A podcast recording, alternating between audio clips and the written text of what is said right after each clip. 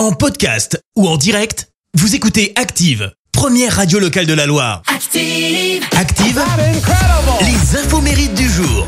Soyez les bienvenus sur Active en ce lundi 30 mai. Nous fêtons les Ferdinand. Bon anniversaire si c'est le vôtre aujourd'hui. Vous êtes né le même jour que l'actrice française Cécile Auclair qui fête ses 57 ans alors après avoir intégré euh, le cours Florent. Elle commence à jouer aux côtés de Jean Rochefort, Josiane Balasco ou encore Thierry Lhermitte. Et en 93, elle incarne Fanny dans la sitcom Les filles d'à côté. Ah, ça rappelle les souvenirs. Alors sa carrière d'école, elle enchaîne avec deux autres séries à succès.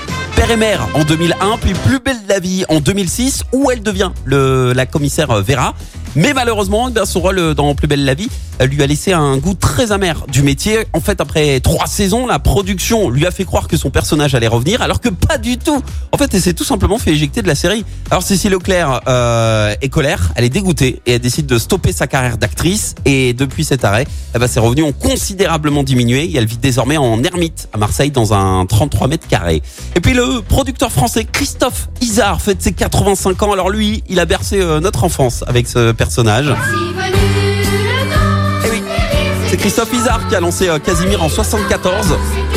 On lui doit également les visiteurs du mercredi, le village dans les nuages ou encore Salut les Mickey. Il a ensuite été directeur du service jeunesse de France 2. Il a écrit de nombreuses séries animées comme Albert le cinquième mousquetaire ou encore une série qui a fait scandale et qui lui a valu une condamnation pour euh, plagiat. Alors pour resituer le contexte, en 82, il y a un certain dessinateur québécois, Claude Robinson, qui présente son travail préliminaire à plusieurs personnes avec les croquis, etc., dont euh, Ronald Weinberg de Sinard et Christophe Isard pour France euh, Animation. Et pour la faire courte, on lui dit ouais, non, là ton projet, ouais, pas top.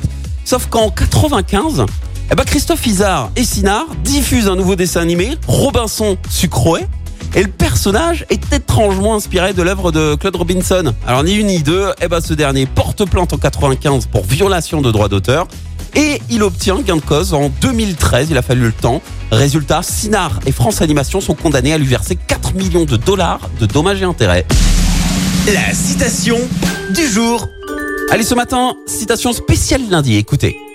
Parfois, on se sent comme un lundi. On a l'impression que personne n'a envie de vous voir arriver.